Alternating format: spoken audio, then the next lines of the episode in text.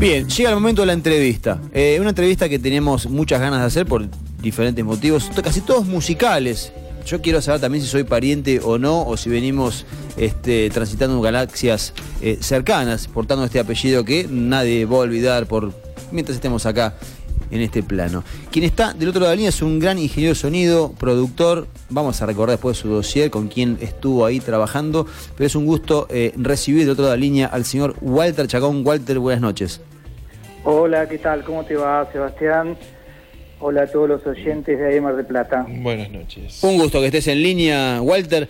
Eh, uno cuando es chico y es curioso, ¿no? Siempre trata de agarrar, a los que nos gusta la música, agarramos cuánto librito teníamos a mano, este, e investigábamos quiénes eran además de los músicos. Y mm, ahí fui que descubrí tu nombre. Y después, bueno, el, hacer en la radio de más de máses, este, mm, me llevó por la curiosidad. Dije, este tipo ha estado en grandes momentos de la música. Fuiste ingeniero de asistente de sonido en parte de la religión, con Charlie Joe Blaney en el año 87. Sí, en el año 87 en Panda. Sí. sí ese fue una experiencia increíble. Sí, sí, con, fui asistente de Mario Breuer. Claro. Que fue el ingeniero de grabación de ese disco. Mm. Increíble, buenísimo. ¿Cómo era aquel entonces? Año 87, un Charlie en un grandísimo momento, la Argentina que estaba ahí a punto de empezar a explotar. Eh, los últimos metros en la carrera de Alfonsín, lamentablemente. ¿Cómo, ¿Cómo se vivía ahí? ¿Qué edad tenías, Walter, ahí? Bueno, en aquel momento tenía veintipico y, era realmente un gran momento del, del rock nacional, ¿no? Mm. Era eh, una época que era como bastante difícil ir a grabar afuera y los grandes músicos de aquella época grababan todos acá y muchos de ellos grababan en Panda mm. y muchos de ellos grababan con Mario Breuer eh, y yo asistí a Mario durante muchos años y tuve la suerte de participar en un montón de discos increíbles, uno de ellos, este que comentás vos, parte de la religión. Bien, y un año después, Patria o Muerte, un gran disco de Don Cornelio.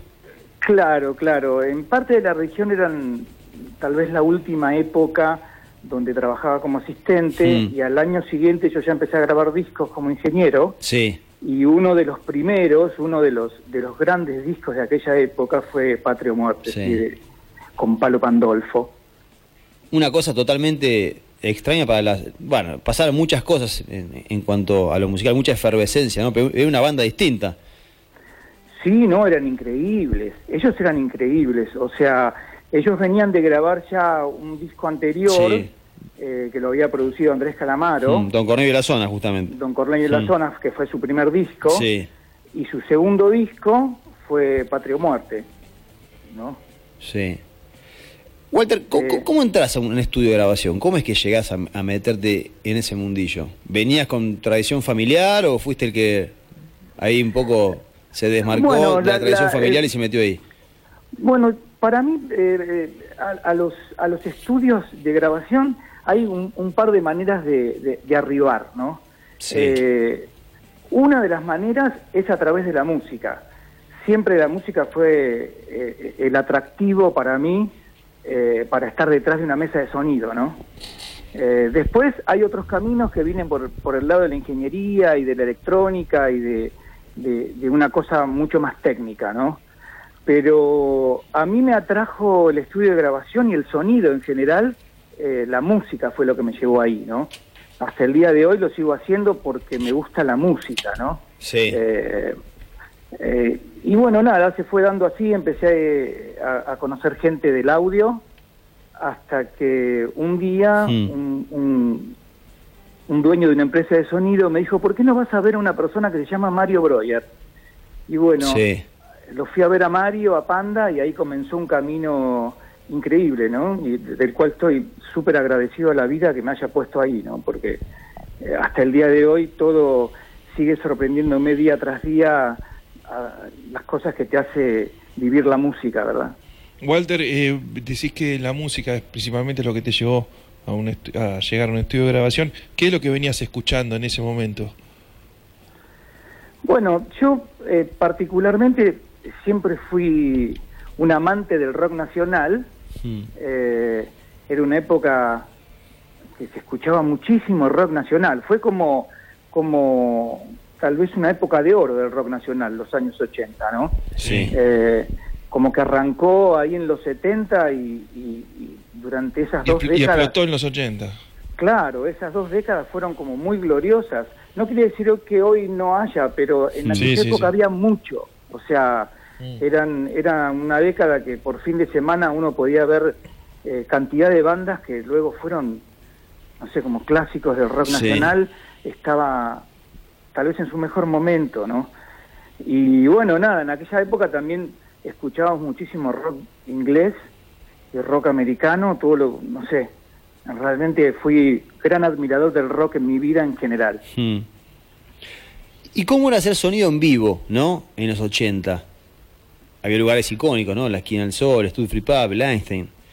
Este, Bueno, esos años no eran eh, muy, muy, o sea, no estaba muy desarrollado el sonido, Sí. cosa que era contraproducente, pero a la vez eh, todos en aquella época tuvimos la suerte de que estaba todo por hacerse, o sea, teníamos todo por hacerse, no había nada, todo había, cada, digamos como que el desarrollo iba muy rápido sí. era súper creativo tener que, que armar un show dentro de, de- de- de un ámbito, de un bar, Sí. de una esquina, como vos acabas de nombrar la esquina del sol, o cantidad de lugares que había que- donde se montaba un pequeño show de rock con Mm. lo que teníamos.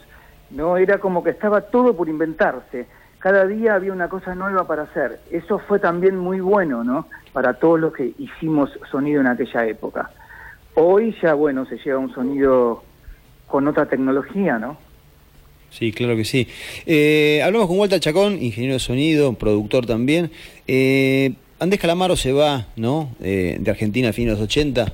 Eh, el éxito le era un tanto esquivo, ¿no? Una cosa bastante paradójica porque ya tiene unas grandes canciones.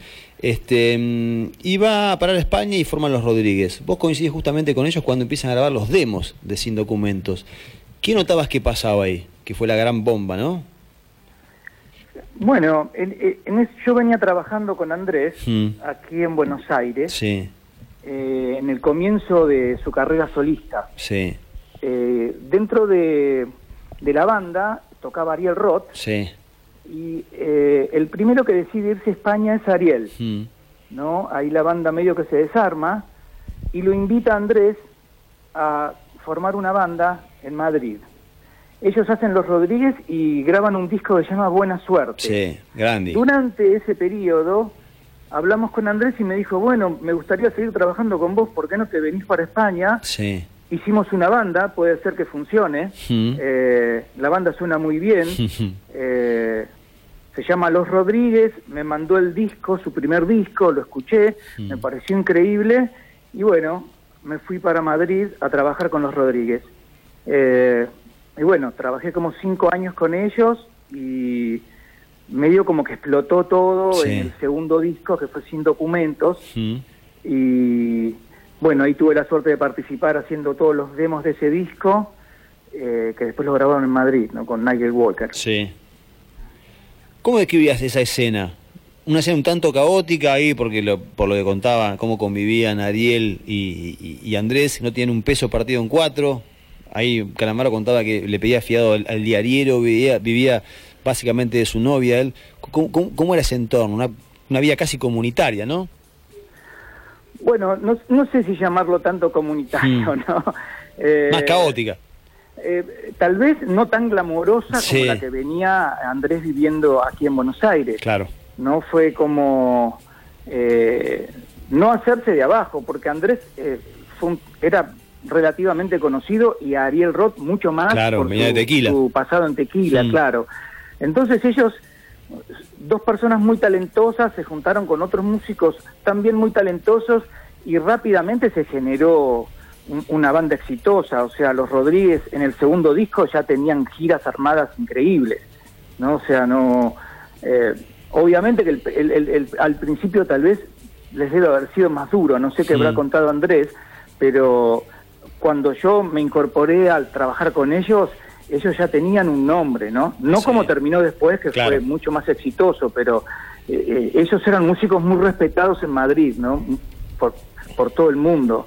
Eran como, como la banda que tocaba rock eh, de una manera diferente a todo el otro eh, rock que lo rodeaba, que era el rock español, que hasta el día de hoy es diferente, ¿verdad?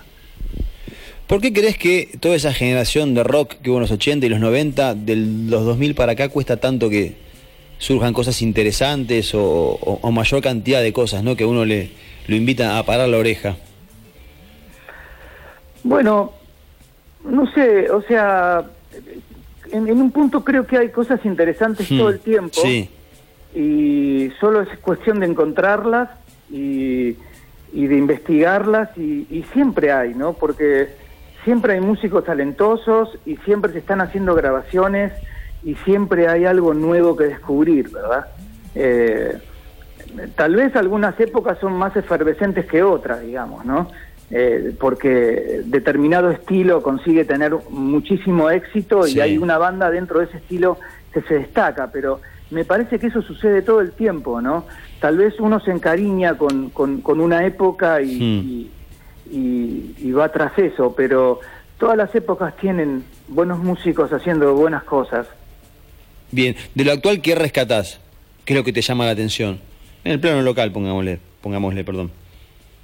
Eh, bueno, digamos que un poco por el trabajo que hago, sí. Eh, le tengo cariño a un montón de, artistas mm.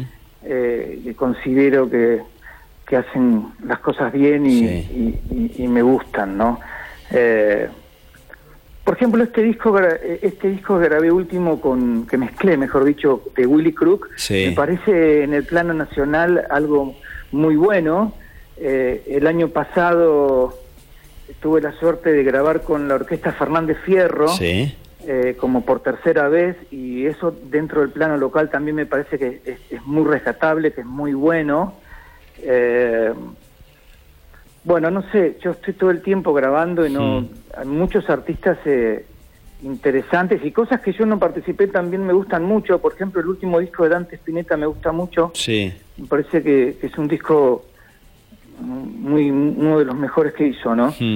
Eh, bueno, nada, hay muchos artistas que me gustan y que todos tienen algo bueno. El último disco de Andrés también me parece que está muy bien. Eh, un disco muy bien grabado, con lindos temas y está muy bien cantado, ¿no? Bien, nosotros tenemos acá, Walter, va que te interrumpa, justo recién lo mencionaste, tenemos a nuestro eh, padrino musical, estilístico y también espiritual, que es el ministro de Acompañamiento en Ruta, así lo hemos decretado acá en Mar Plata, que es el señor Willy Crook. Este, Qué bueno. Y hablando con él me dice, me gustaría estar ahí, voy a estar tocando, no puedo eh, participar en la charla, pero me gustaría dejar una reflexión como para que Walter eh, se ponga a pensar. Así que esto nos dejó.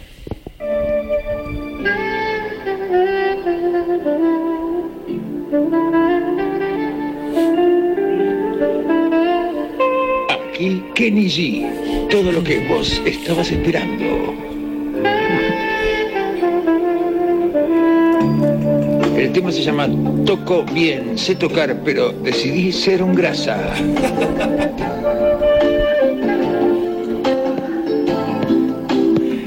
Eso es todo. Esa es la reflexión de Willy. Me dice, por favor, que, que W Chacón eh, se explaya. bueno, mira, Willy realmente es uno de los personajes más increíbles que conocí hmm. gracias a las grabaciones. Eh, nada, la reflexión que tengo de eso es que realmente Willy es como el embajador del buen gusto. Sí.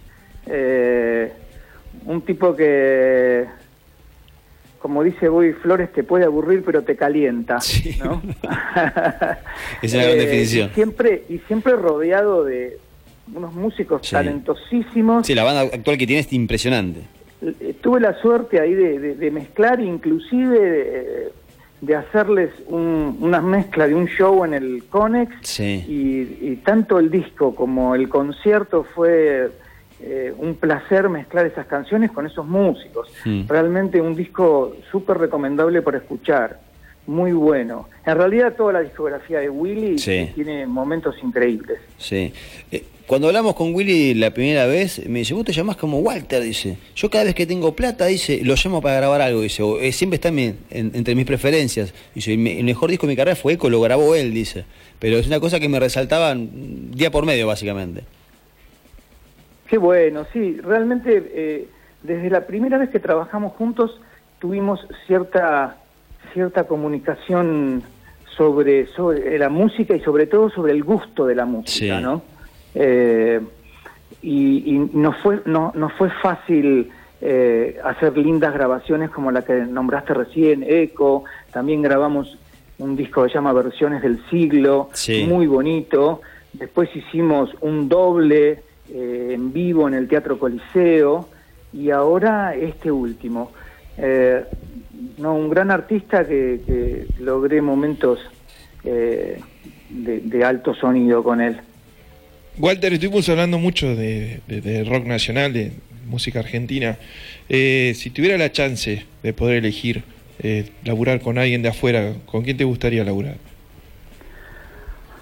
Bueno, no, con casi todos. Sí, sí, sí, bueno, eh, ya, ya, ya, ya, entendimos el mensaje de, cuál es el gusto musical tuyo.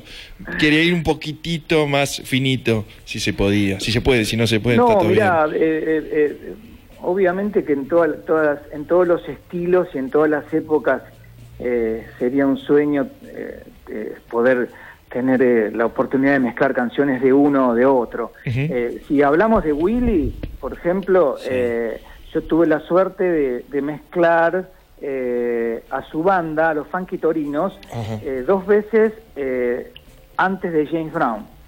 Ah, por ejemplo, esa era una hermosa banda para mezclar. Sí, con Patan Vidal, Timo Valentino. Y hoy, bueno, nada, hoy si, nos referimos al sonido de los conciertos, eh, para mí eh, el audio está en un momento increíble. Hmm. Eh, tuve la suerte de estar en, festivales grandes y, el audio que hay hoy en, los conciertos es realmente espectacular.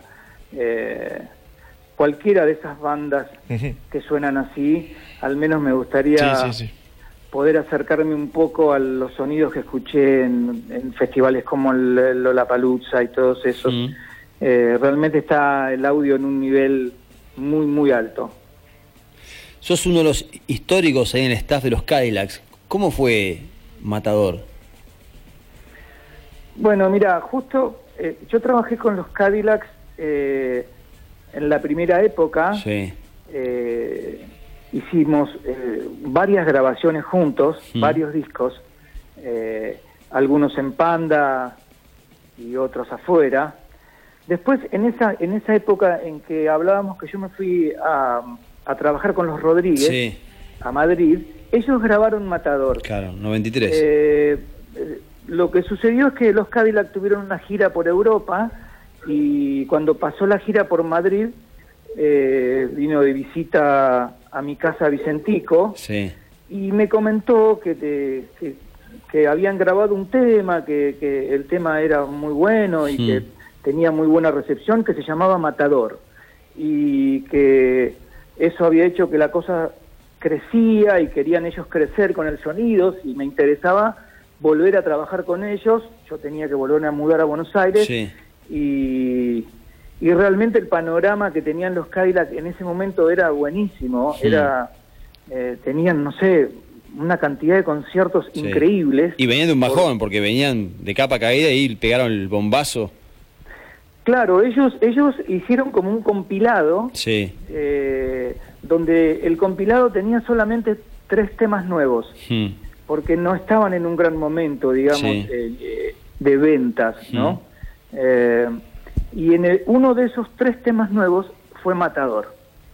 Eh, y bueno, nada, volví de Madrid y, esa época era impresionante, ¿no? Porque con Matador recorrió, recorrieron los Cadillac y tuve la suerte de acompañarlos en, en, toda Latinoamérica, Europa, Estados Unidos. Eh, fue una linda época, muy linda. Y después tuviste en Fabulosos Calavera, que es el cambio, ¿no? De, sonido de la banda. sucedió después. Hmm. Eh, ellos armaron Fabulosos Calavera y bueno, nada, tuve la suerte de ir con ellos a grabarlo a las Bahamas y después con la producción de Casey Porter. Sí. Eh, y después el, el, disco fue un disco realmente uno de los más interesantes de la carrera de los Cadillacs. Tuvo premios, eh, realmente un discazo. Bien. Hablamos con Walter Chacón, este ingeniero de sonido, productor. ¿Qué fue lo más loco que te pasó en tu estudio? ¿Cuál fue el, pedido más inquietante por parte de un músico? ¿Y a qué hora fue, se puede saber? Eh, mira, eh, realmente los músicos todo el tiempo piden cosas inquietantes, sí. ¿no? Eh, en general, a mí me atraen más los músicos, tal vez como hablamos hoy de Andrés Calamaro, que un día me dijo lo importante sería inventar una nueva forma de grabar cada vez que venimos al estudio, claro. ¿no? Y Nada, cosas locas en el estudio pasan permanentemente. Tal vez algo interesante y raro, ¿no? que no tiene que ver eh, con algo muy loco, pero fue bastante, bastante raro. Yo grabé el primer disco de una banda que se llamaba Todos tus muertos. Sí. Eh, el guitarrista Horacio Amexane, mm.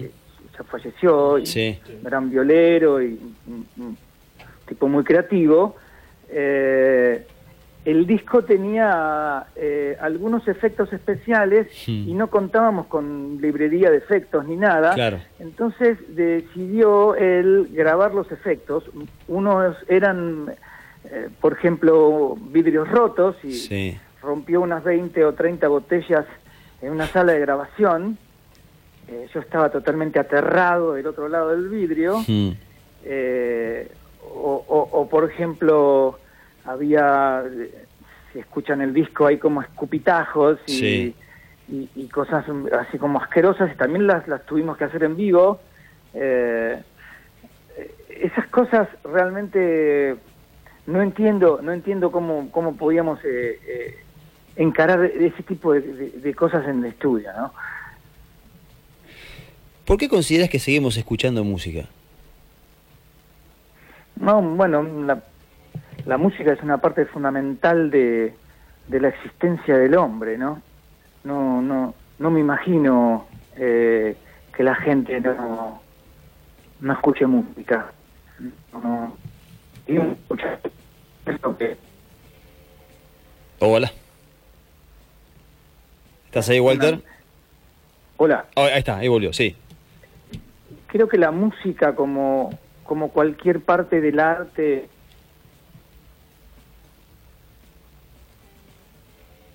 Hola. Bien, la música y el arte me parece que no está jugando a favor nuestro. ¿Estás por ahí, Walter? Hola, hola. Ahí estamos, ahí volvió, sí. Ok, ok. No sé hasta dónde escuchaste. No, el arte y la música son parte. Es que vos me decís por qué seguimos escuchando música. Creo que, es porque es lo que conecta a la gente. O sea, los seres humanos eh, tienen una gran conexión a través del arte, ¿no? Una canción, un libro, eh, no sé, un cuadro, una obra de teatro, o sea, e, el arte, una película, el arte conecta a las personas, ¿verdad? Sí, sin dudas. Eh, Walter, ¿qué es lo próximo que vas a grabar? Eh, bueno, acabo justo ayer de terminar el disco de Martín Pavlovsky, un músico increíble de Buenos Aires. Eh, y lo próximo que haría es, es, tengo que mezclar una Big Band que se llama eh, Kaiser Big Band, sí.